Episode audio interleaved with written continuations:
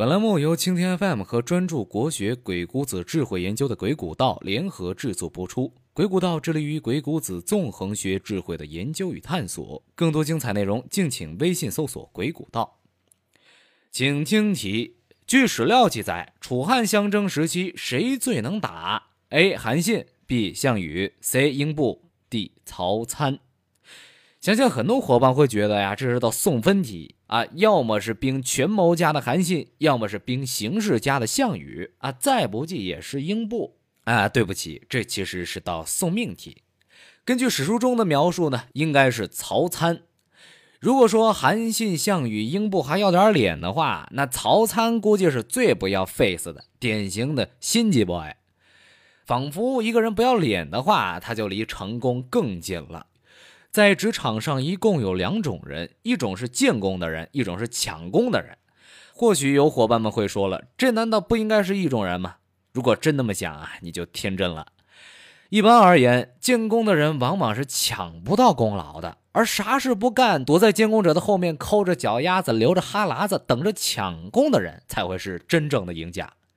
有道是螳螂捕蝉，黄雀在后。在职场上呢，没有好处的事，人人避之不及；一旦有了好处，则熙来攘往。啊，不信是不是？没关系，有请我们今天的主人公老曹给我们科普一下职场的玩法。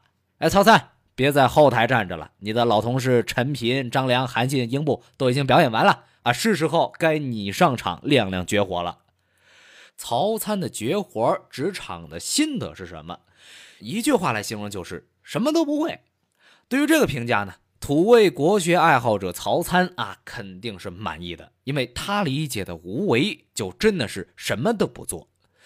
当然，如果非要说会点啥的话，就是抢功夺利。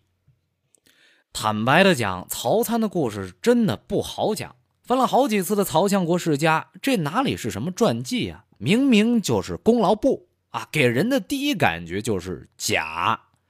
什么叫假呢？在整整二千四百五十五个字的传记里，居然没写一个字关于他失败的事情。既然是人，就肯定会有成功有失败啊！即便是像韩信、项羽这样的人，征战沙场偶然失手，打个败仗呢，也是很正常的。但是老曹呢，啊，居然没有，这说明了什么？假的，是人为杜撰的。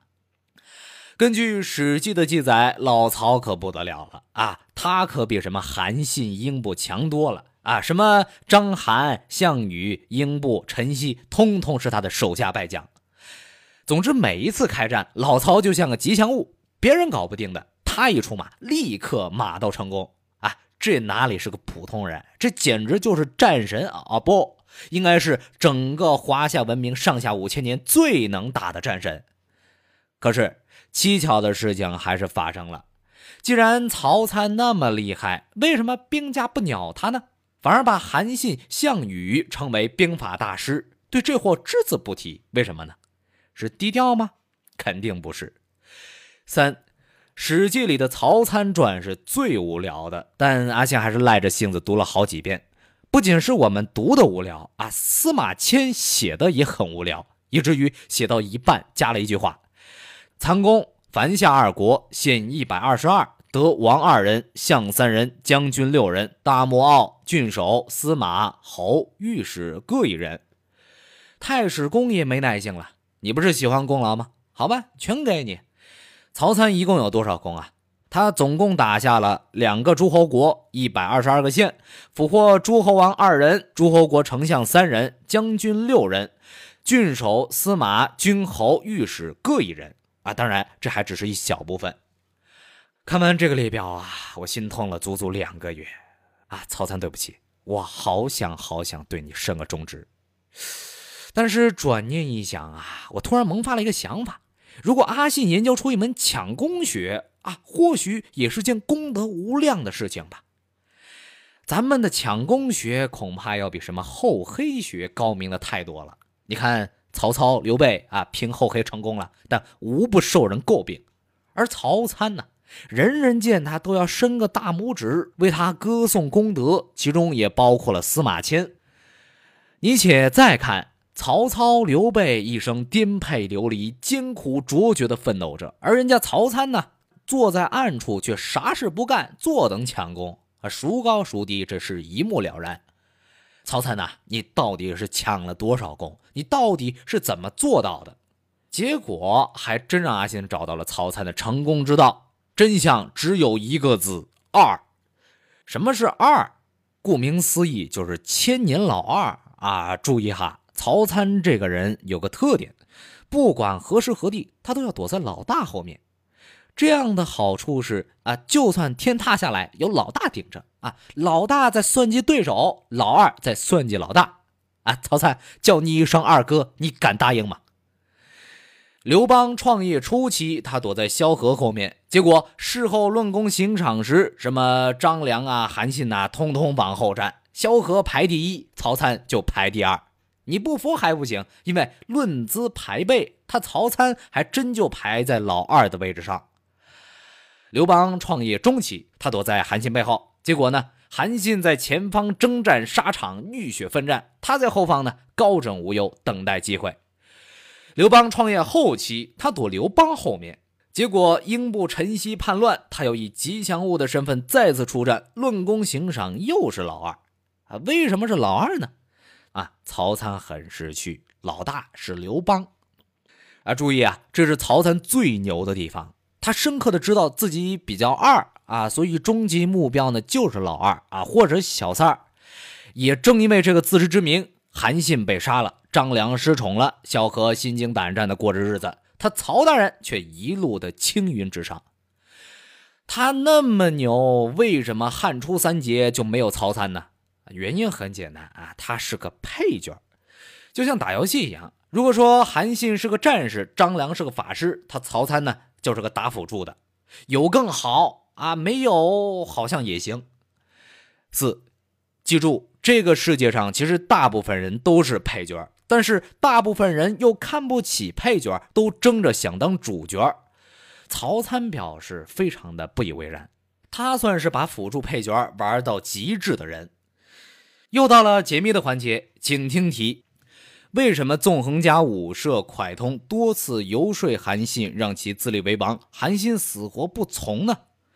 一般会认为韩信不懂政治，韩信太过仁义，韩信优柔寡断。当真如此吗？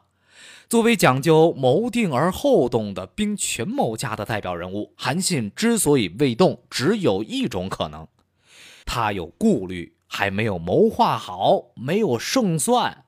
他在顾虑些什么呢？到底是谁让他苦思冥想数日，却最终选择了妥协？是在顾虑刘邦、陈平还是张良呢？啊，都不是。彼时他最顾虑的人，可能就是我们的二哥曹参。一个单纯的人永远读不懂历史，因为历史没有真相，因为历史写的是人心。我们思考一下，在一个公司里，如果老板对一个高管不放心，你猜他会怎么做呢？啊，当然是在他身旁安插一根钉子，而曹参就是这根钉子。刘邦从一开始对韩信就不那么信任，所以在韩信破齐之前安插了曹参、灌婴、张耳；破齐之后呢，安插的是曹参、灌婴、傅宽。啊，注意，别人都能动，但是唯独他曹参万万动不得。曹参一动，韩信必动。曹参一直是擒肘韩信的重要力量。因此，韩信不动，是因为曹参这根钉子扎在腹部实在是太深了，万不可轻举妄动。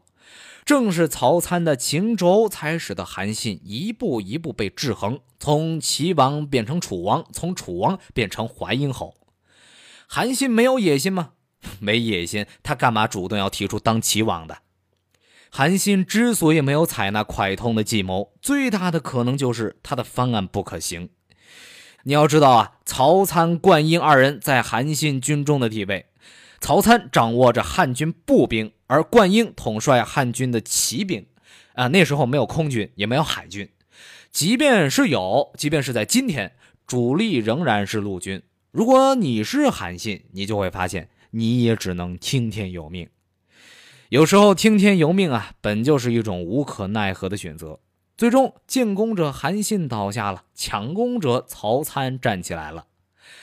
太史公还是没忍住，说了一句实话：“曹相国参攻城野战之功，所以能多若此者，以与淮阴侯俱，即信已灭而列侯成功，唯独参颤其名。”啥意思呢？别看曹参那么多功劳，其实都是抢韩信的。曹参这个所谓的抢功者，其实就是职场上的小偷。五。这就好比鬼谷道的一个朋友若然说：“前些日子我跟同事一起合作一个项目，我天天的加班加点忙项目，他却当甩手掌柜。结果刚有了成果，他为了讨好老板就去邀功请赏。他对老板呢只说是自己做的，然后被表扬。虽然我觉得的确是小事，不想撕破脸皮，然而还是难受啊，毕竟是同事一场。遇到抢功的人怎么办呢？有佛系的朋友会说啊。”善有善报，恶有恶报，不是不报，时候未到。呃，曹参的结局呢，可能要让诸位失望了。老曹同志一路高升，替了萧何的位置，成为了大汉帝国的一人之上、万人之下的男人。最终呢，得了善终，成为了人生赢家啊！你找谁说理去？我们应该批判曹参吗？啊，不，我们应该学习曹参。怎么做呢？别急啊，我们先来欣赏一首袁枚的名诗《鸡》：养鸡纵鸡食，鸡肥乃烹之。主人既顾家，不可与鸡之。啊，读完你会不会恍然大悟？职场原来也是一场吃鸡游戏，遵循的呢是黑暗森林的法则。获胜者是最后生存下来的玩家，生存才是第一需要的。一定要懂得好隐藏自己。不暴露位置，藏得越深，活得越久。隐藏这是第二需求。我们经常会说到进化论的“物竞天择，适者生存”，好像说的呢是物种之间的竞争。其实生物个体大部分时间都是在跟自己的同类进行零和的竞争。消灭对手是第三需求。对此，鬼谷子也是认同的。比如他说：“阴道而阳取之也，故去之者纵之。”纵之者成之，什么是心机啊？鬼谷子告诫我们：一，做人要学会暗中玩阴，此为阴谋；二，做人要懂得公开的夺权，此为阳谋；三，想要除掉对手，首先要学会纵容他；四，麻痹对手之后，出其不意，攻其不备。职场如战场，机会不是等来的，更是抢来的，更是创造出来的。否则，你的仁慈将会让自己陷入万劫不复的境地。就如洛克菲勒所说，在机会的世界里，没有太多的机会可以争取。如果你真的想成功，你一定要掌握并保护自己的机会，更要设法去抢夺别人的机会。最后呢，祝你在职场上吃鸡成功。本栏目由鬼谷道原创，更多精彩国学《鬼谷子》纵横智慧内容，敬请微信搜索“鬼谷道”，我们一起纵横捭阖，鬼谷论道。